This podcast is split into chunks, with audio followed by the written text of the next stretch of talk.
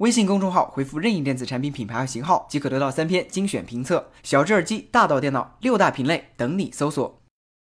大约两年前，NASA 的一枚无人火箭在位于维吉尼亚州的发射台发射升空，然而就在升空后的数秒内发生了爆炸。该火箭由 Orbital ATK 公司制造，原本的计划是向国际空间站运送物资和设备。这爆炸让他们的计划往后又拖了两年。昨天晚上，他们带着改良后的 Antares 火箭重新回到了我们的视野，而且顺利地完成了发射。这次的任务和两年前基本相同，就是通过火箭运载的天鹅座飞船向国际空间站运送衣服、食物以及设备。天鹅座将于五天后抵达国际空间站，随后会在国际空间。站停泊五个星期，不过这个飞船和我们的神舟十一号是没得比的，有点像开着汽车看别人骑自行车。接下来看看喜闻乐见的苹果消息，传闻了好几年的苹果汽车项目今天被曝光已经取消。据彭博社的消息，苹果汽车项目遇到了挫折，已经有几百人离开了团队，而且项目的方向也做出了调整。未来苹果不会开发自己的汽车，而是打算优先开发自动驾驶系统。不过由于没有得到苹果的确认，之后的变化谁也说不准。而在 iOS 系统方面，今天凌晨苹果正式推送了十点零点三的更新，更新的内容主要以优化为主，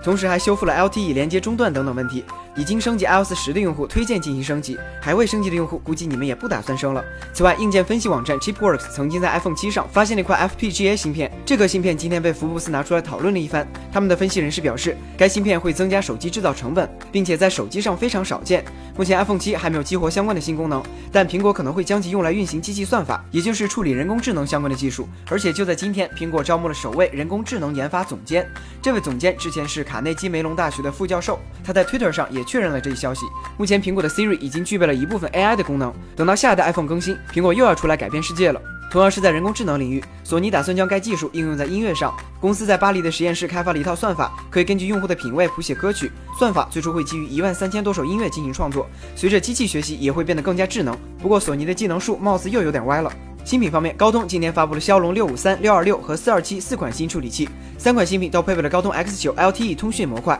同时为双摄像头提供了支持。虽然性能提升不大，但小编仿佛看到了蓝绿大厂明年的旗舰机。而微软则是在今天透露，明年第二季度将会公布两款诺基亚安卓新机，这两款产品有望在明年年初举办的 MWC 上亮相。但由于 Nokia 已经沦为了一个品牌 logo，因此明年看到的新品应该只是贴牌机。最后来看看国内的消息，锤子科技今天举办了等了不知道多久的新品发布会，由于信息量较大，发布的新品在我们明天进行补充。另外，胡润研究院近日公布了二零一六胡润 IT 富豪榜，马云以人民币一千九百五十亿元毫无悬念的位居榜首，排在第二位的则是腾讯公司创始人马化腾，而网易公司创始人丁磊则是从第五位跃升到了第三位。所以事实说明，想致富先养猪。